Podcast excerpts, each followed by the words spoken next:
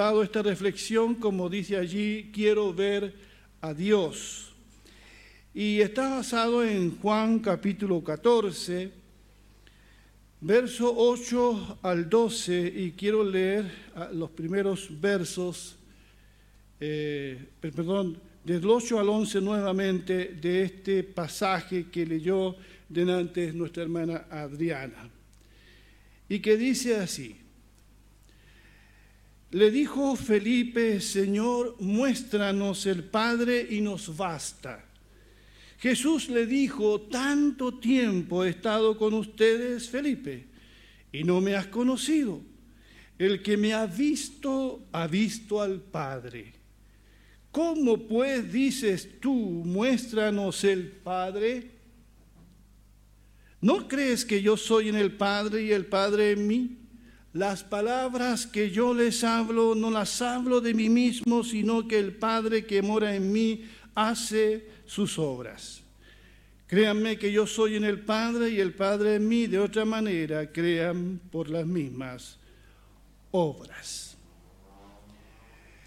Hermanos, hermanas, amigos y amigas, cuando hablamos de ver a Dios, Hablamos casi siempre en términos escatológicos, en, términos futuristas. Y decimos, veremos, veremos un día a Dios. Y eso es verdad, es el anhelo de nuestro corazón. Eh, Job lo dijo en el capítulo 19, miren lo que dijo él, y cuando mi piel haya sido destruida, todavía veré a Dios con mis propios ojos. Yo mismo espero verlo. Espero ser yo quien lo vea y no otro.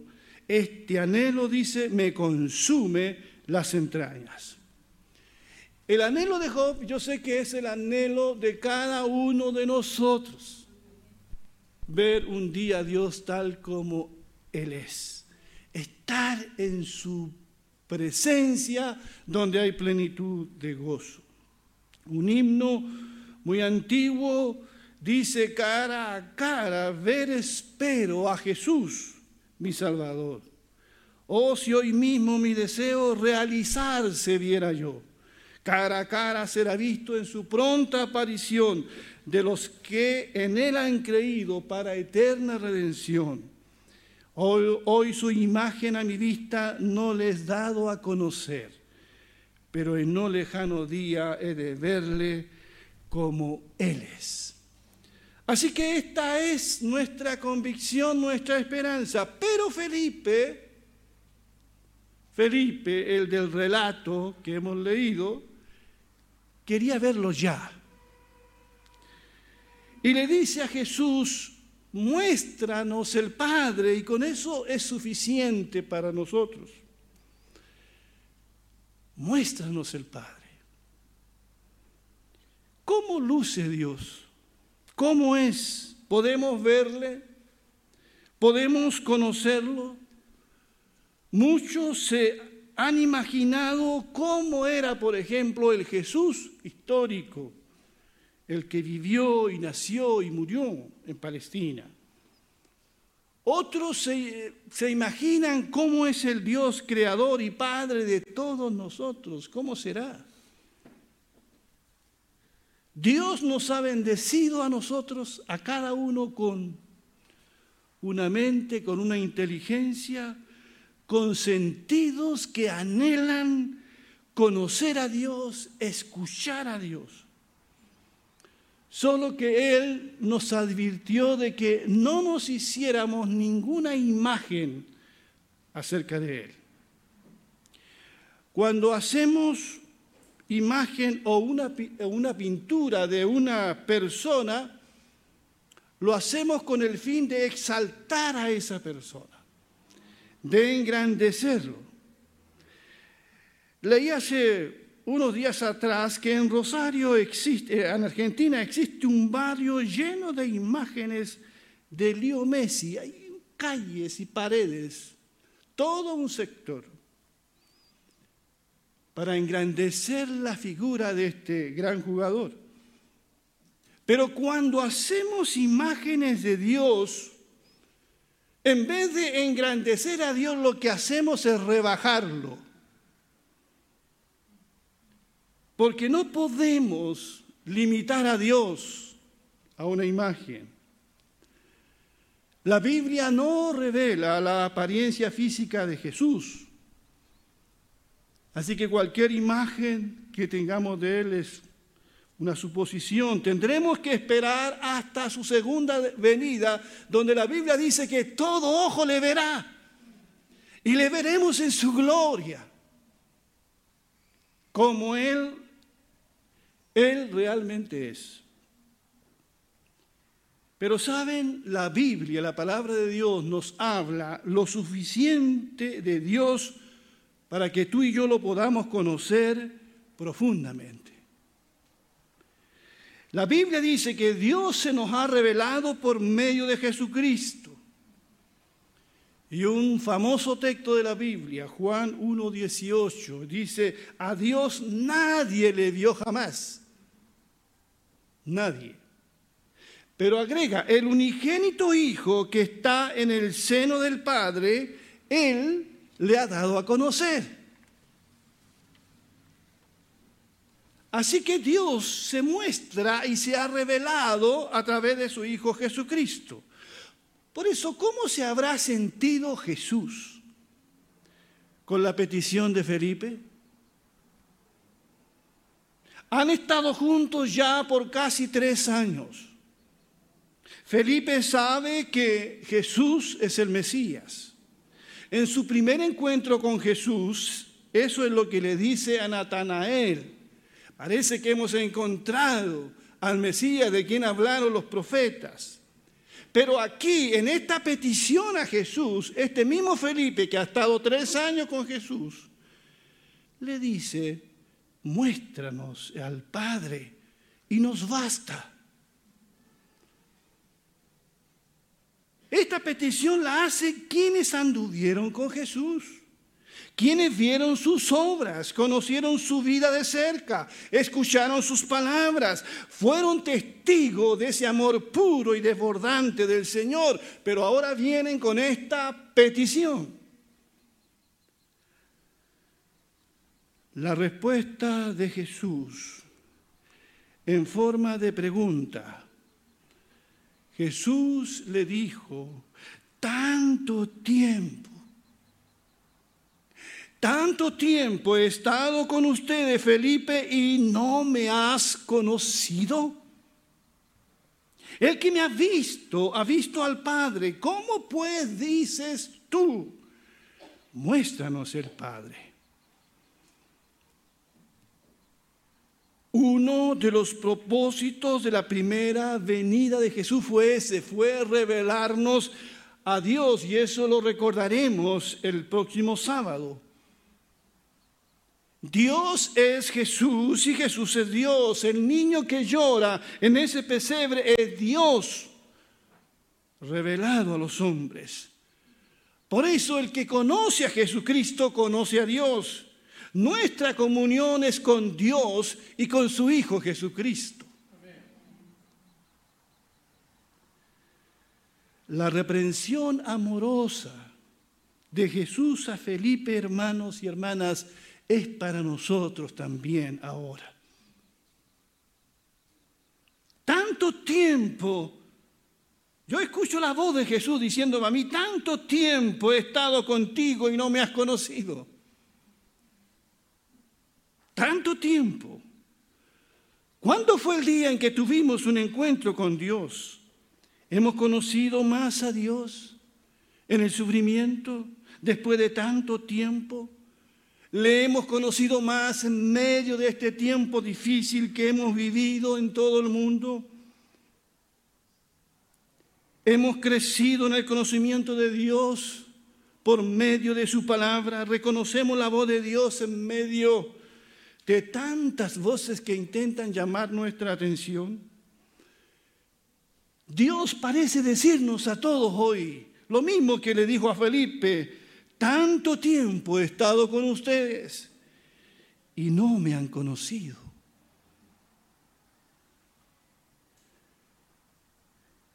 hay una similitud entre la petición de Felipe y la petición de Satanás en Mateo 4.3.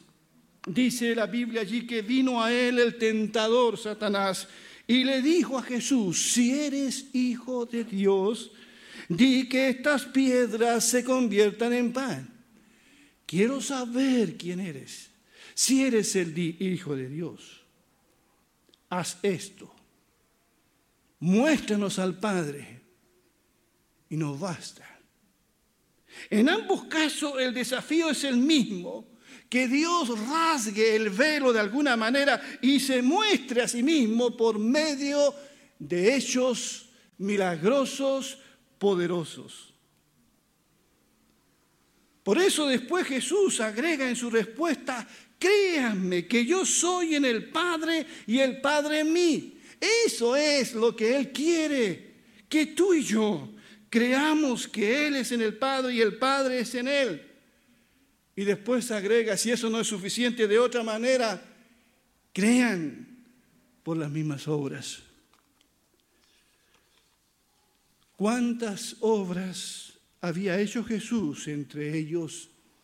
Pero seguían suplicando, muéstranos al Padre y nos basta. Manifiéstate, Señor, y creeremos en ti.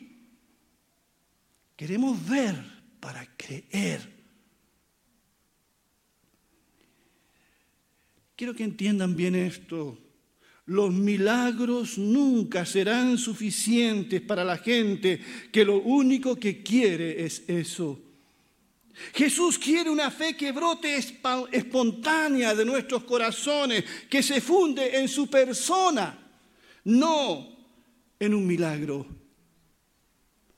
Por eso muchas veces en las que Jesús hizo un milagro, ¿qué le dijo a las personas sanadas? No se lo cuenten a nadie. ¿Verdad? Eso dijo, ¿no? Sí. Él no pidió que lo publicaran que lo pusieran en las redes sociales. No, guarden silencio, vayan a sus casas. Jesús sabía de los efectos superficiales de los milagros. Por eso en los días de Moisés, cuando Moisés va con ese pueblo cruzando el desierto, camino a la tierra prometida, cuántos hechos portentosos y milagros, agua que salta de la roca, el maná que cae del cielo, cruzan el mar rojo en seco, pero ese pueblo fue un pueblo creyente.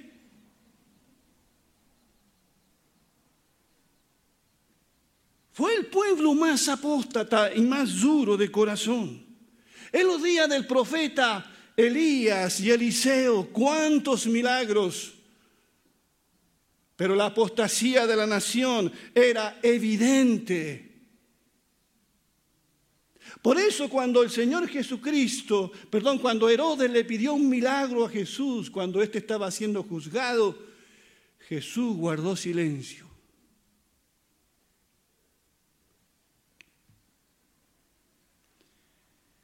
Jesús nos trajo un mensaje de salvación y vida eterna. No un espectáculo para darle en el gusto a los buscadores de señales. Por supuesto que Él usó los milagros y sus obras maravillosas para confirmar quién era el Hijo de Dios, el Salvador del mundo. ¿Creen entonces por mis obras? Claro que sí, pero las obras de Cristo fueron actos de amor de misericordia por las personas que estaban sufriendo, no demostraciones de poder, sino actos de misericordia.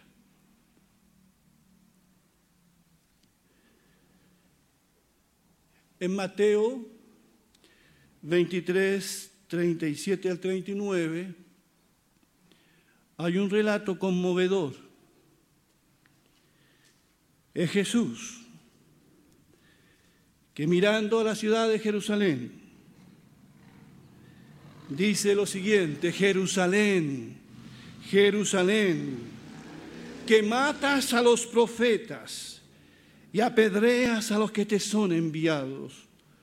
¿Cuántas veces quise juntar a tus hijos como la gallina junto a sus polluelos debajo de las alas y no quisiste? He aquí vuestra casa os es dejada desierta, porque os digo que desde ahora no me veréis hasta que digáis, bendito el que viene en el nombre del Señor. Este Jesús que llora y se lamenta aquí pudo destruir esa ciudad de Jerusalén con una sola palabra. Pudo obligarlos a creer y a someterse a Él con la ayuda de multitud de ángeles. Pero lo único que hace aquí es llorar, lamentar la ceguera del pueblo y su dureza de corazón entre quienes había hecho muchas obras. ¿Por qué? ¿Por qué Jesús no hace algo más para que crean? Porque ya había hecho lo suficiente, aunque para algunos ayer y hoy eso nunca sea suficiente. Nuestro Señor Jesucristo anhela lo que el poder y la fuerza nunca lograrán. Jesucristo es un rey que quiere que lo sigan por amor y no por temor. Por eso en lugar de arrasar con sus enemigos allí, escogió encarnarse, escogió la humillación, escogió amar, escogió dar su vida por nosotros en la cruz y de esa forma conquistarnos.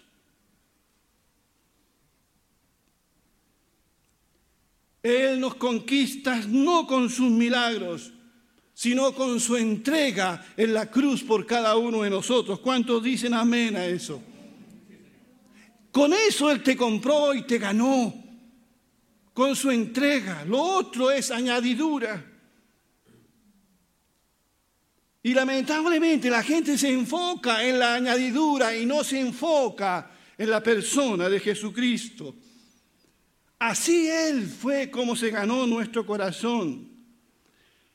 Jesucristo quiere que tanto hombres y mujeres lo sigan por amor, por convicción, por lo que Él es y no por lo que Él hace. Quiero ver a Dios. Muéstranos al Padre y nos basta. Como si Dios jugara a la escondida. Pero Dios se ha revelado y se ha revelado claramente en su Hijo Jesucristo. ¿Es que esto no había sido suficiente para Felipe y los demás discípulos? Él había dicho, yo y el Padre uno somos. El que me ha visto a mí ha visto al Padre. Pero muchos no lo quieren ver. No lo quieren ver. Quiero ver a Dios. Muéstranos al Padre y nos basta. Recuerdo esas palabras de Jesús en el sermón de la montaña, cuando dijo, bienaventurados los de limpio corazón, porque ellos verán a Dios. ¿Quiénes lo ven? ¿Quiénes verán a Dios? Los sencillos y humildes de corazón los que son sinceros, los que son como niños verán a Dios y lo ven en cada cosa que les ocurre. Aún ven a Dios en el sufrimiento, su gracia, su voluntad. Las personas que ven a Dios no están llenas de rencor que les impide ver el amor y la gracia de Dios. No son como aquellos caminantes de Maús iban muy tristes, depresivos, porque en quien ellos creían había muerto, ya habían pasado, era el tercer día, el domingo en la mañana. Y el mismo Jesús se acerca a ellos, pero ellos no lo ven, no lo conocen, hasta que parte el pan y ven sus manos, sus